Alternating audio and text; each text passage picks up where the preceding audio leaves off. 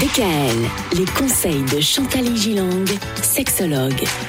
Et on continue cette thématique euh, avec vous, Chantal, notamment les couples, oui, les vacances aussi. Hier, c'était les couples qui ne partent pas en vacances, avantages, inconvénients. Et là, avantages et inconvénients pour les couples qui partent en vacances. Alors dans cette option, Myriam, Oui. on part en vacances avec nos enfants, en emmenant le chien si c'est possible. Ah oui Alors on est en France, à l'étranger, à l'hôtel, dans un gîte, en camping-car, enfin il y a beaucoup de solutions. Mhm.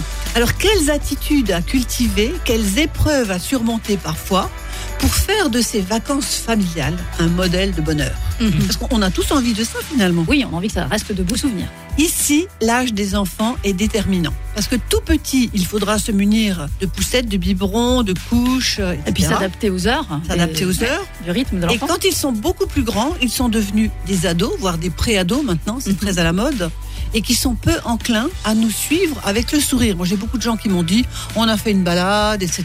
Ils ont fait la tête tout le temps. euh.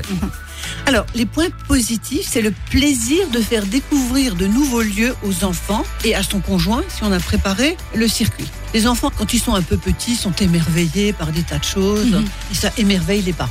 Également s'évader de la maison, de la routine, des tracas sanitaires euh, que nous avons vécus les derniers mois.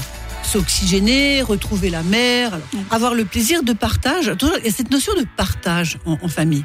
Et la sexualité, elle peut être très agréable. Surtout si le couple dispose d'une chambre ayant réellement de l'intimité. On se retrouve euh, tout nu, tout bronzé et de bonne humeur. Alors ça c'est pour les points positifs. Oui. Il y a quand même quelques points négatifs. C'est si la location n'est pas top. Ah oui. Alors là, la déception, elle, Elle s'installe. ah bah oui.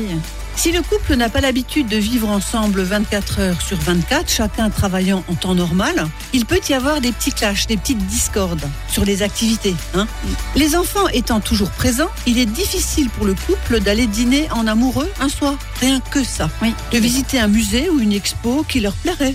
Et la sexualité, donc si la chambre est juste à côté de celle des enfants, qu'elle n'est pas donc insonorisée, ouais. ou pire, un enfant puisse dormir dans la chambre car il est tout petit ou il n'y a pas de place ailleurs, alors là, c'est l'abstinence garantie. Garantie, ah bah oui. Eh ben, bravo, chapeau les là. vacances. Il faut le dire, les, couples ont besoin de se retrouver pendant Ah les oui. vacances. Ah Déjà que le rythme de l'année est assez rude. Donc c'est vrai que c'est important. Et pourtant parfois on choisit de faire ses vacances en famille ou même avec la belle famille. Ça Ah paraît oui. dingue. Ça aussi, ça paraît dingue. Il y a des gens qui font ça. Mais ouais, on en parle demain. Chantal.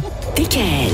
Retrouvez l'ensemble des conseils de DKL sur notre site internet et l'ensemble des plateformes de podcast.